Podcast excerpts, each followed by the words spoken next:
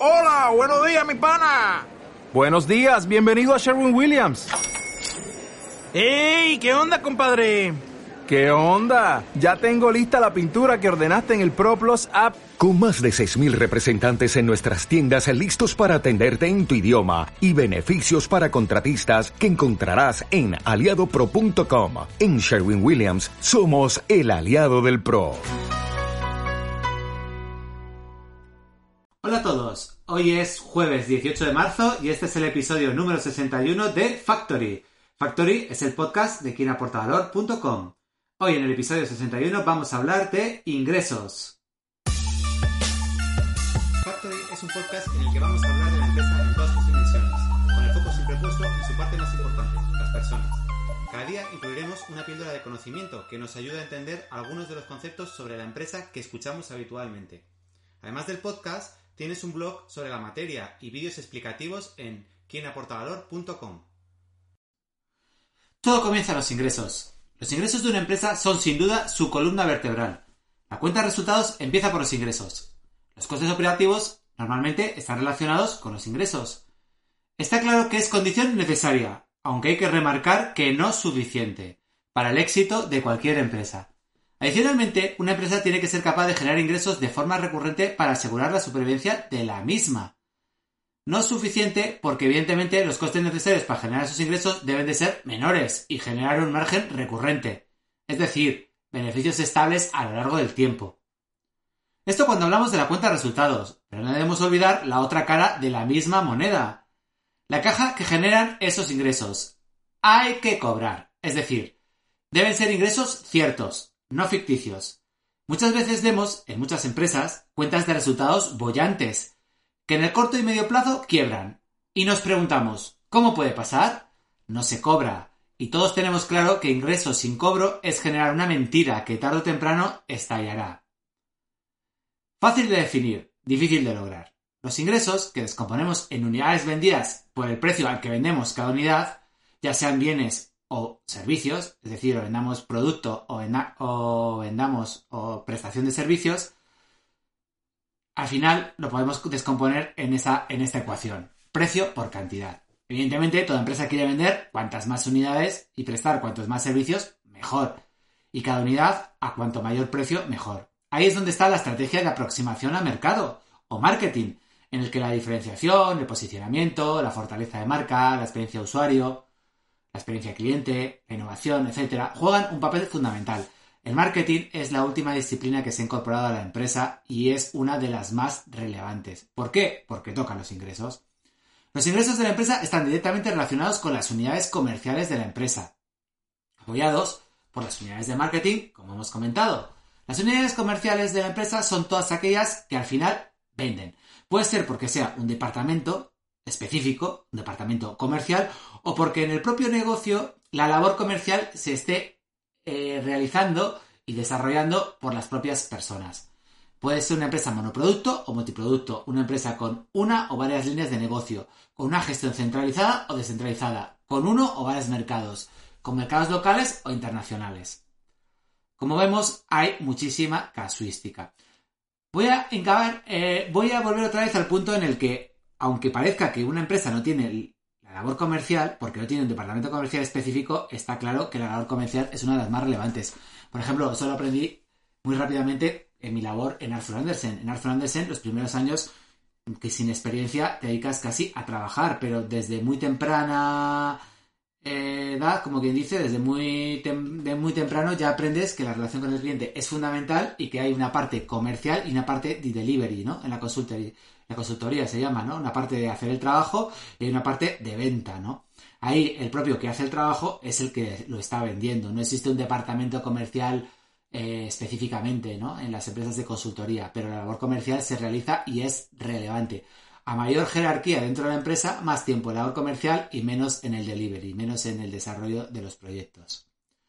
Una empresa sin ingresos no es empresa. Una de las empresas, una de las pruebas que nos puede dar una idea de la importancia de comenzar la casa por los cimientos y no por el tejado, es decir, comenzar por los ingresos, son las startups, las empresas que arrancan los nuevos emprendimientos.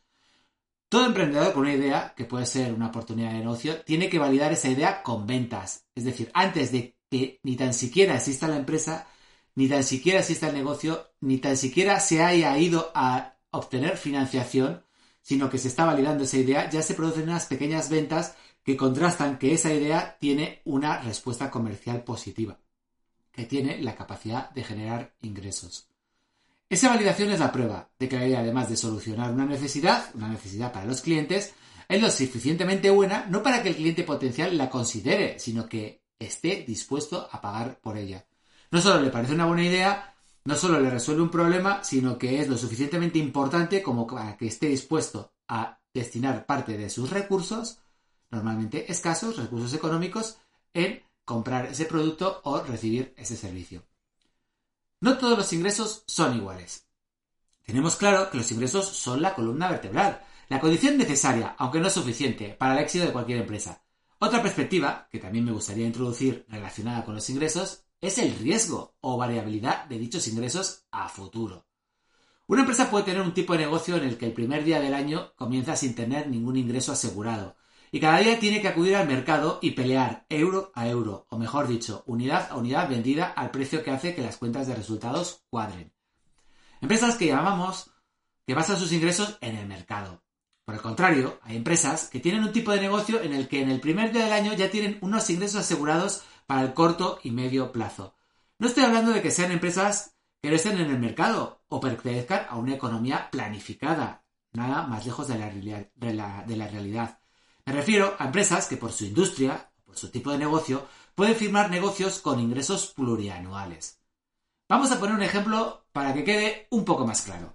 Zara tiene que abrir sus tiendas todos los días y aunque tiene una inercia, tiene un tamaño, tiene un reconocimiento, un trabajo bien hecho a lo largo de los años, una imagen de marca, tiene que pelear por cada prenda que vende todos los días. Cada colección es una prueba de que se han hecho bien las cosas. Esa colección puede ir bien o puede ir mal. Y en el momento en que te equivocas en una colección, las ventas se pueden resentir de forma importante. Otro caso, Apple. Eh, pero con dispositivos. hay poco margen de reacción si, por ejemplo, un elemento disruptivo o de moda o de tendencia de mercado, de repente los clientes dejan de comprar. Eh, pues, ¿qué pasó con las Palm cuando llegó Apple con el iPhone? Sus ventas pueden caer de un día para otro. Hay riesgo. Tienes que confrontarte todos los días, enfrentarte todos los días al mercado. Por otro lado, otro tipo de ejemplo, una empresa de generación de energía a través de, por ejemplo, la construcción de un parque de generación eólica. Ha podido vender la energía a una empresa siderúrgica con unas grandes necesidades de consumo de energía, por ejemplo, por una duración de 20 años. Aquí, por ejemplo, tenemos en los periódicos, más en los periódicos económicos, pero también en los periódicos generalistas, por lo menos en España, todos los días noticias en las que una empresa energética ha firmado un contrato a medio y largo plazo con una gran empresa, con una empresa que consume mucha energía y que ha firmado un gran contrato con esa energética. Hoy cada día más asociado a la producción de energía renovable. Seguimos con el ejemplo. Este tipo de contratos de venta de energía o de compra-venta de energía, porque una parte compra y la otra vende, se llaman PPAs, Power Purchase Agreement. Ir al diccionario de quienaportador.com y tenéis la definición. La empresa de generación tiene asegurados los ingresos durante 20 años, asumiendo que la empresa siderúrgica perviva durante ese tiempo, porque está claro que mientras tenga actividad va a necesitar energía y se ha comprometido a comprar dicha energía durante esos 20 años al precio establecido en el contrato al precio establecido entre las dos partes. Está claro que es un negocio a mercado y es un negocio eh, complejo, pero en el momento en el que ya has firmado es como, a mí me, me, gusta decir que es como si firmas en un contrato 20 contratos, 20 contratos anuales. Porque durante los próximos 20 años, o los próximos 10, o por los próximos 5 años, tienes aseguradas las ventas. En ese mismo momento, Muchos hablan de que es un bono porque tiene los ingresos más o menos asegurados con unos costes más o menos estables, porque en el momento en el que las operaciones las tienes optimizadas hay pocas sorpresas. Dentro de una misma empresa se pueden tener ingresos más o menos asegurados en función de contratos plurianuales o ingresos que hay que conseguir año a año. Por ejemplo, cualquiera de las empresas de consultoría, esto es un ejemplo de híbrido, consultoría y auditoría, las Big Four que se llaman en España, le hace Deloitte, Ernst Young, PricewaterhouseCoopers y KPMG, que bueno, la verdad siguen siendo las mismas, pero ahora habría que decir Deloitte, Ian White, PwC, KPMG. Bueno, las cuatro grandes. Tienen entre sus líneas de negocio varias, que pueden ser, por otro lado, eh, consultoría, auditoría, eh, asesorías. Son comportamientos en los ingresos muy diferentes. Las auditorías con contratos plurianuales que van de 3 a 7 años. Con lo cual, en el momento que firmas un contrato ya tienes asegurados los 3 o 7 años siguientes. Te aseguras los ingresos por varios años. Y consultoría que va en función de las necesidades del cliente. Los primeros más estables y los segundos más variables. Comentamos la diferencia en los tipos de ingresos, que son muy característicos de cada tipo de industria, porque tienen implicaciones importantes, implicaciones en cuanto a comprometer recursos para el negocio, en cuanto a la financiación, en cuanto a la capacidad de respuesta y por lo tanto en cuanto al riesgo. Tienen implicaciones directas en el negocio, en cómo estructuramos nuestra forma de hacer negocio. En nuestro ejemplo, en la empresa de generación, puede lanzarse a la inversión que supone la construcción del parque, sabiendo que se asume poco riesgo porque tiene la fuerza del PPA. Tiene la fuerza de unos ingresos conocidos por los siguientes 20 años. Evidentemente, tiene su complejidad, porque tiene que lograr que la inversión más los costes asumidos en esos 20 años sea menor a los ingresos de esos 20 años. Y además hay que tener en cuenta el margen y que ese margen se acerque o supere la rentabilidad que los accionistas están exigiendo para ese proyecto gestores, accionistas o quien tenga capacidad de gestión en la empresa. Sin embargo, a la hora de planificar recursos, recursos se juega sobre un escenario más estable, con menos riesgo. El futuro nadie lo conoce, pero tenemos más posibilidades de acertar en este supuesto.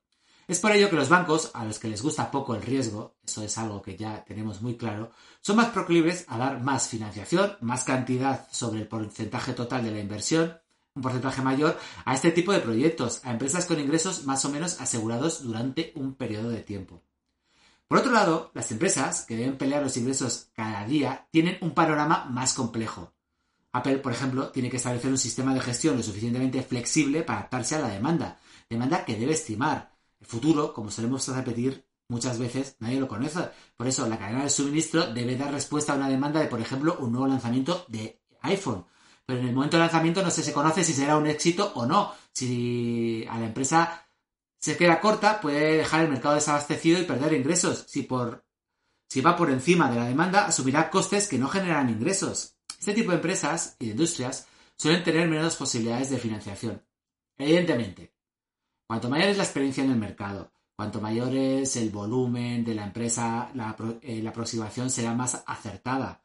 Pero repetimos, el futuro nadie lo conoce. De repente, un iPhone puede pegarla y nos hemos quedado cortos, bueno, tenemos que tener la flexibilidad de reaccionar con proveedores alternativos o con capacidad de flexibilizar la producción para dar respuesta cuanto antes a esa nueva demanda, eso es más fácil, pero imaginémonos que eh, nos quedamos muy por encima de la demanda y que es un fracaso. ¿Qué hacemos con toda esa fabricación?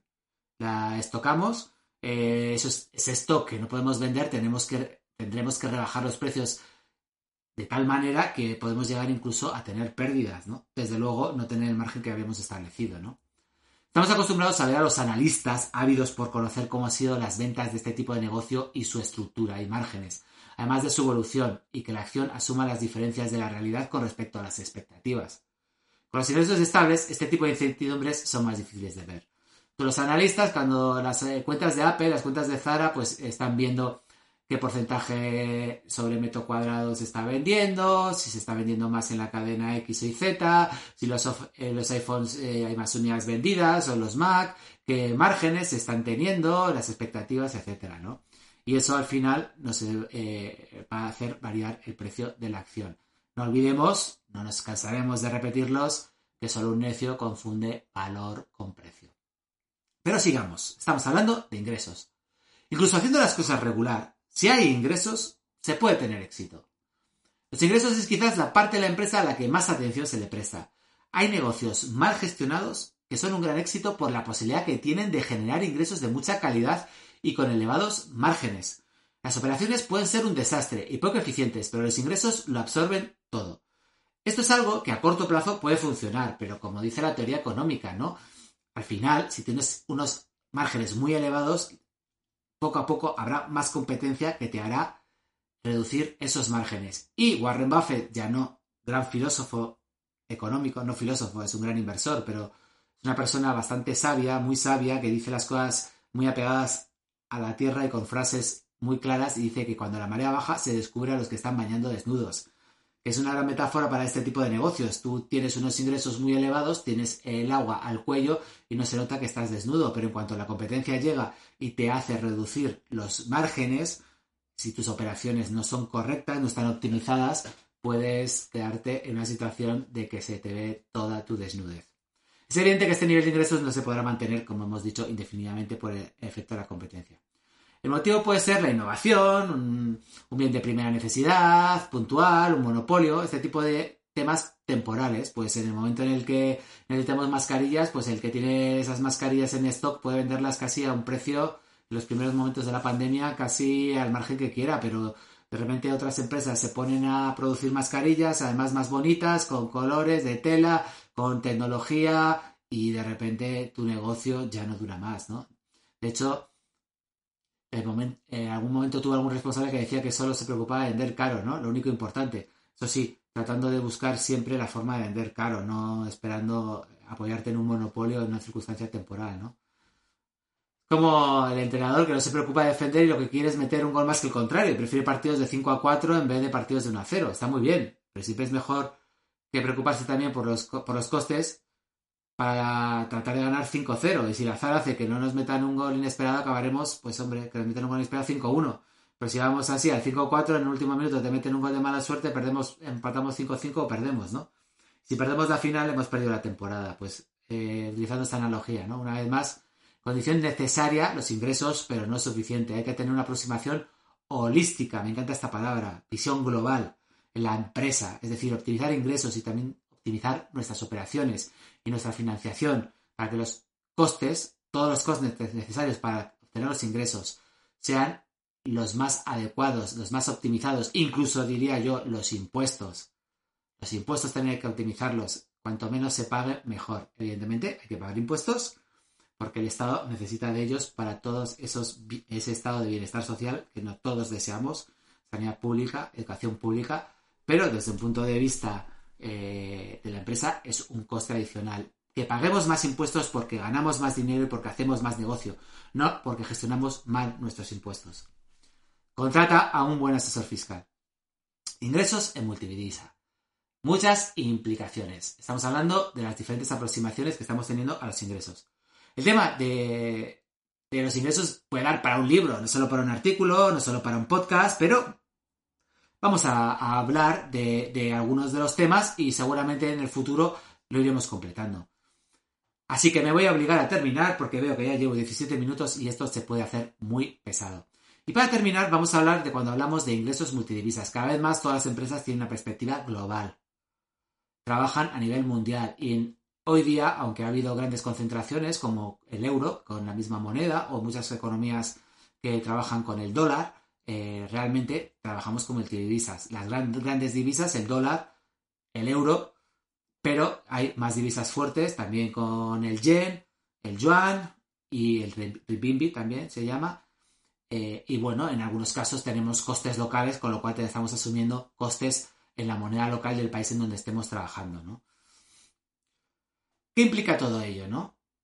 Eh, no es el objeto de este podcast hablar de las diferencias de tipo de cambio y nuestras estrategias de cobertura de la divisa, etcétera, ¿no? Sino vamos a, poner algún ejemplo y vamos a poner de manifiesto y sobre la mesa cómo asignar eh, a cada uno de los mercados nuestro precio de nuestros productos, teniendo en cuenta que cada uno la divisa es diferente, ¿no? Hay diferentes estrategias. Apple suele poner el mismo precio en dólares que en euros. Con lo cual, como el euro suele estar en los últimos años más fuerte que el dólar, cuando esta diferencia es muy importante, ya tenemos a todos, eh, cuando vamos a Estados Unidos, con un ojo en comprarnos algo de Apple para traérnoslo para casa, ¿no? Eh, pues es algo típico. Si, viene, si hay un amigo, se va a poner un encargo, ¿no? ¿Por qué? Porque al final, pues imaginamos si hay una diferencia del 20% en, entre el dólar y el, y el euro, pues tenemos un 20% de ahorro comprando en Estados Unidos, ¿no?